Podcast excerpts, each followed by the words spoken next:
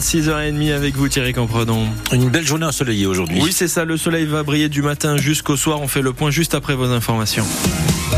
Et on commence avec ce pas décisif vers l'inscription de l'IVG dans la Constitution. Après les députés, les sénateurs se sont prononcés hier soir en faveur d'une liberté garantie à l'interruption volontaire de grossesse. Un vote historique, dit la Fondation des femmes.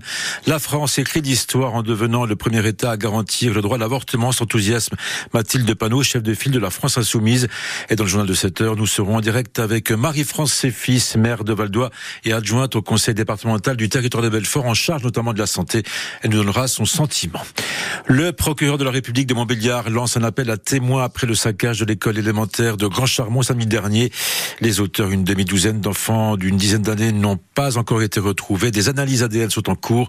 Le procureur invite toutes les personnes qui auraient des informations à venir témoigner à la gendarmerie, même de façon anonyme. Un chauffard originaire de Valentinier, contrôlé par la police à Belfort, mardi soir, cet homme de 59 ans a été arrêté rue de Bavilliers alors qu'il en prêtait un sens interdit. Il circulait sous l'emprise de l'alcool et pour corser le tout, son permis de conduire a été suspendu depuis un an. Il était aussi en défaut d'assurance. Le chauffard est convoqué le 4 avril prochain devant le délégué du procureur de la République de Belfort. La SNCF termine l'année 2023 dans le vert avec un bénéfice net d'1,3 milliard d'euros, grâce notamment à la hausse de la fréquentation des TGV et des TER. Mais malgré ces bons chiffres, le prix des billets va augmenter de 2,6%, annonce ce matin le PDG de la SNCF. Et Thierry, nous sommes le 29 février. Une phrase qui n'est pas si banale que ça, puisqu'on peut le dire qu'une fois tous les quatre ans. C'est un jour important donc pour toutes les personnes qui peuvent enfin fêter leur anniversaire aujourd'hui. C'est le cas d'Annie, cette habitante de Grès-la-Ville en Haute-Saône, est née le 29 février 1948.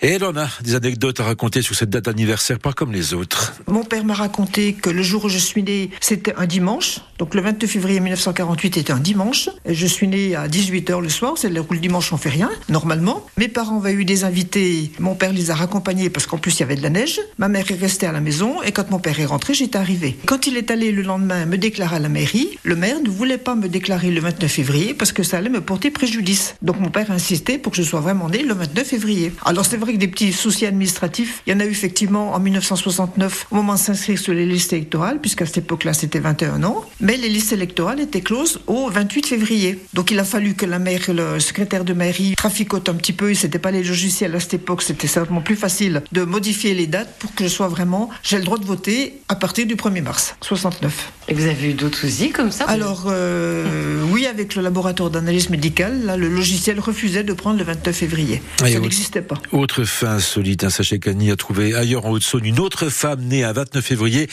et de la même année qu'elle, en 1948. Les deux témoignages sont à lire sur francebleu.fr. C'est assez rare de naître le 29 février. Alors je sais pas Thierry si vous avez vu la famille aux États-Unis dans l'Utah, euh, la famille Est, ils ont trois enfants. Vous allez me dire jusque là tout va bien, mais les trois sont nés un 29 février. Pas de jumeaux, pas de triplés une fois tous les 4 ans. Ils ont 4 ans d'écart. C'est incroyable d'être né dans la même fratrie. Ok, c'est pratique pour les anniversaires. On, ah bon, on la date. Quoi. Au moins, c'est une fois tous les tous les 4 ans.